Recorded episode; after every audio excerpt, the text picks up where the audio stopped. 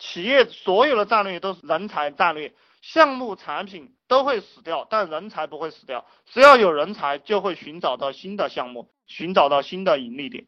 所以，老板所有的任务就是找到比你更加优秀的跟你混，找到比你更加优秀的人，不管你是跪着去求他也好，或者是掏心给他看也好，或者是你给他吹一个大的梦想也好，你的目的就是去找到优秀的人才跟你混。优秀的人才都是免费的，优秀的人才是要用人文精神、文化价值观把他吸引过来的，不是用金钱把他吸引过来的。我再讲马云吧，因为我马云当初去找这个关明生，就是他这个企业要垮了，他去找的这个关明生，然后给关明生吹了一个很大的梦想。关明生当年在一个公司上班，通用去挖关明生，通用的人给了关明生一张纸，上面写了你这个人有什么梦想，然后关明生在那张纸上写了啊，我要一年赚一百万美金，然后第二个我要有一大套房子，第三个我要有一个未来。然后呢，通用的人就叫关明生，在那张纸下面签个字，把他的名字签上，然后就说好，你到我们公司来上班就行了。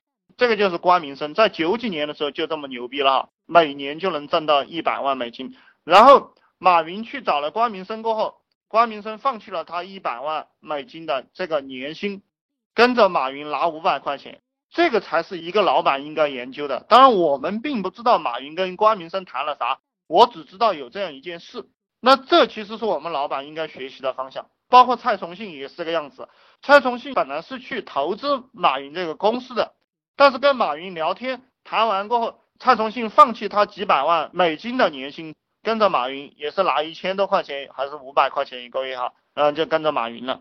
那这就是我们所有老板要思考的东西。你去想你的业务是没有意义的，你要去想人。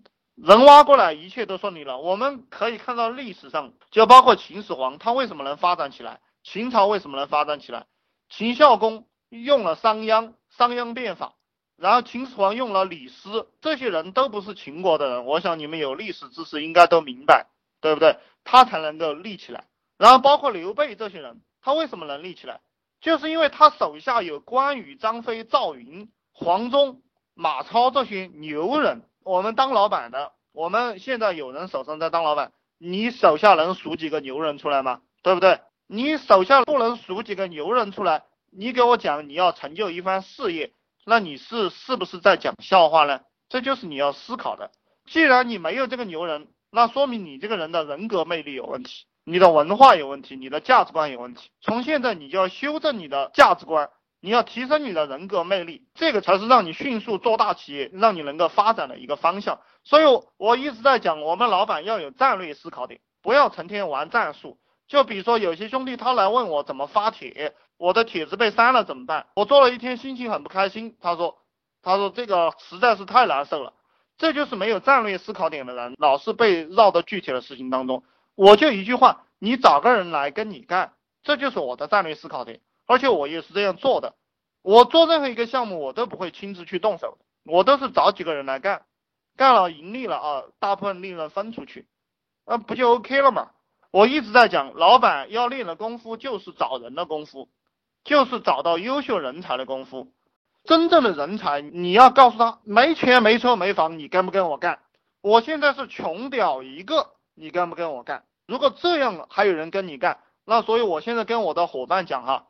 就是我每做一个项目，我会在一个很差的地方，就是让几个兄弟到很差的地方去，然后我说你们现在给我招人，因为这是培养核心骨干。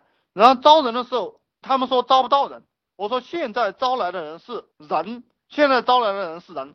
当我搬到好的地方去的时候，比如说我应该是九月五六号，我那边装修就装修好了，我这个项目的人就会搬到装修那边去了。那这个是我在招人太容易了，对不对？给钱就能招人，这个是招来的，他就不是人了，他就是草，他就是鬼。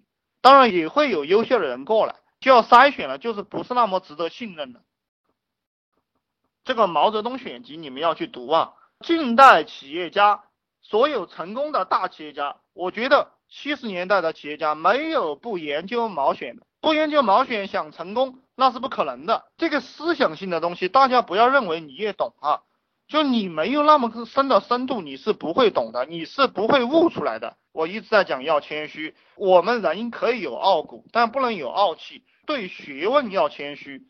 这个李嘉诚喜欢讲的一句话就是我们要抢学问。那所以我也把这句话学到了。我就是在抢学问，你是在求学，我是在抢学问。我是见缝插针。我上厕所大便的时候，我也拿一本《毛选》在读。那这个习惯是跟史玉柱学的，因为史玉柱他有这样一个习惯。